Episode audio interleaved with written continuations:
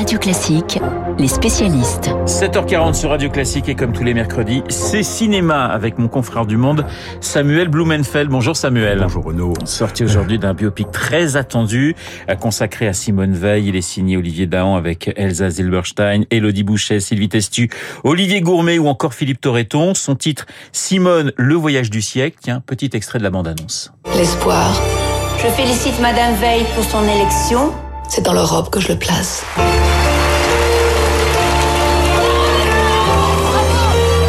L'Europe qui a surmonté la haine et la barbarie. Votre travail, Madame Veil. Ma vocation. Ce n'est pas un travail, c'est une vocation. Le FN veut mettre le bordel, faut partir. Je reste.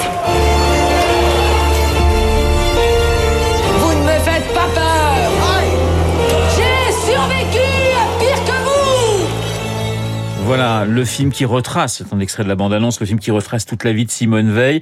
Samuel, question très directe, top ou flop Ah, euh, flop complet. Flop complet. C'est pas. euh, on parle d'un film qui est un quasi désastre. hein. Alors, une fois qu'on a dit ça, pourquoi est-ce un désastre? Qu'est-ce qu'est-ce qui se passe euh, de manière de manière concrète? Nous avons affaire. Regardons l'arc du film. L'arc du film. C'est un film qui raconte tout Simone Veil. Donc, Ouais. En fait, on part de la jeune fille qui vivait à Nice avant-guerre. Sud de la France. Voilà, sud de la France, famille de la bourgeoisie fr- française, bourgeoisie juive française, parfaitement assimilée, parfaitement intégrée, ne mesurant pas, bien évidemment pas, le malheur qui va s'abattre sur elle, à commencer par les lois anti-juives.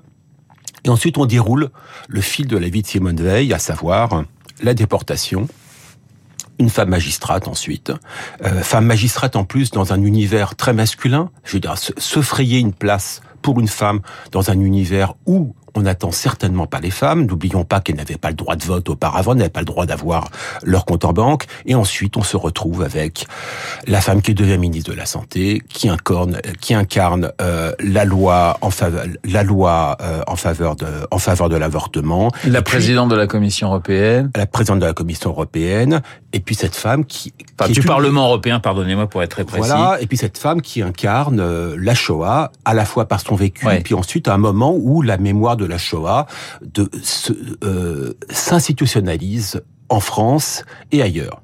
Sauf que lorsqu'on a dit ça, en fait, on n'a rien dit. Lorsque l'on réalise une biographie filmée, on ne peut pas dérouler tout le fil d'une vie parce que si on veut tout raconter, on ne raconte rien. Et donc, si on n'angle pas son histoire, eh bien, on se retrouve tout simplement avec un grand livre d'images. C'est un film figé, artificiel, sans point de vue pour vous? Absolument, sans point de vue, puisque tout simplement, on n'essaye pas de de prendre un moment de l'existence de de la vie de Simone Veil pour le problématiser.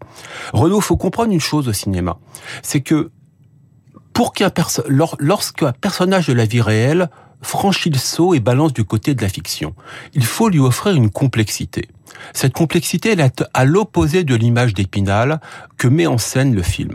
Donc, offrir une complexité à un personnage, c'est le problématiser, l'installer un tant soit peu dans le gris. Or, si vous faites d'un personnage, euh, si vous faites d'un personnage une icône, eh bien, plus rien n'est problématisé. Alors Olivier Dahan est en son troisième biopic, hein, le réalisateur de, de ce film. Il y a eu La Môme consacré à, à Edith Piaf, il y a eu Grace qui retraçait la vie de, de, euh, de, de Grace Kelly. Euh, quelle est la recette pour réussir ce type de film, Samuel? La recette, s'il y avait une recette officielle, ça, ça, ça serait. Ouais. Tout le moins, c'est plus facile de savoir ce qu'il ne faut pas faire. Alors, je vais poser que- la plutôt- question autrement, voilà. ce qu'il faut faire. Voilà, le piège à éviter. Le piège à, vi- à éviter, c'est la révérence. Ouais. C'est ce- ce- c'est transformer, transformer un personnage en image d'épinal. Parce qu'à partir du moment où ce, où, ce, où, où- où ce personnage est transformé en statue du commandeur, eh bien, il peut plus exister à l'écran. Ouais. Ce n'est plus un être humain. Un mot quand même sur euh, la performance ou la non-performance, c'est vous qui allez me le dire, d'Elsa Zilberstein qui incarne Simone Veil. Absolument. Alors, c'est une non-performance euh, totale, absolue.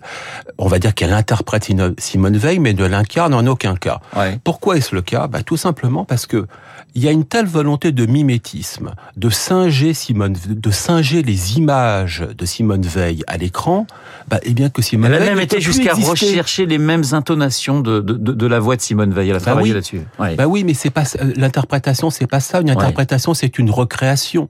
C'est, c'est, c'est il faut à la fois trouver l'identité de l'actrice Elsa Deberstein dans le personnage Simone Veil. Sinon, ce sont des singeries. Alors d'autres films sortent aujourd'hui. Alors on l'a compris, hein, flop total pour Samuel Blumenfeld en ce qui concerne ce film euh, consacré à Simone Veil. D'autres films sortent aujourd'hui. Un film d'animation consacré au petit Nicolas, ou plutôt à la création. Hein, son titre, c'est Qu'est-ce qu'on attend pour être heureux. Il y a également le très attendu Jacques Mimoun et les secrets de Valverde. Mais du côté du monde, on préfère parler des Harkis de Philippe Faucon. Pourquoi ce choix, Samuel? Absolument, parce que d'abord c'est un bon film. Oui. Et qui illustre une tendance très forte en fait du cinéma français, à savoir que la guerre d'Algérie occupe les écrans du cinéma français depuis que cette guerre existe. Donc depuis 60 ans en fait. Je dirais depuis 60 ans, depuis le petit soldat de Parce que contrairement à ce qu'on dit, on dit toujours la guerre d'Algérie c'est tabou au cinéma, mais finalement quand on regarde le nombre de films consacrés à la guerre d'Algérie, il y en a quand même pas mal. Absolument, il y en a un nombre significatif et surtout c'est une guerre à laquelle s'attaque le cinéma français, que traite le cinéma français dès ses débuts. Dès le petit soldat de Jean-Luc Godard, dès l'insoumis d'Alain Cavalier. Et là avec les de Philippe Faucon, donc il y a la permanence de cette guerre sur nos écrans, mais surtout à travers un angle, pour le coup, euh, qui, est un tabou euh, et de l'historiographie française et de la société française et du cinéma français, à savoir les harkis, ces supplétifs qui sont aux côtés des troupes françaises. C'est un tabou aussi de l'autre côté de la Méditerranée d'ailleurs. Et comment Et comment Parce qu'il y a un autre tabou de l'autre côté de la Méditerranée, c'est qu'effectivement ces gens-là qui se sont mis, mis du côté euh, de l'armée française ont été pour partie massacrés par le FLN et il était déjà durant la guerre. Hein. Ouais. Donc, si vous voulez, c'est un film qui ne ménage personne, ni le gouvernement français, ni le FLN. Voilà, donc on va plutôt voir les harkis que Simone, si, si, je comprends bien. Absolument. Samuel. Très clairement. Merci Samuel. Samuel Blumenfeld, comme tous les mercredis sur Radio Classique. Après, le monsieur cinéma, le monsieur imprévisible, Marc Bourreau, pour évoquer ce matin, eh bien, le 49-3, il devrait être dégainé par le gouvernement dans les jours qui viennent. 49-3 et bouillonnement au Palais Bourbon. Marc et son journal imprévisible dans...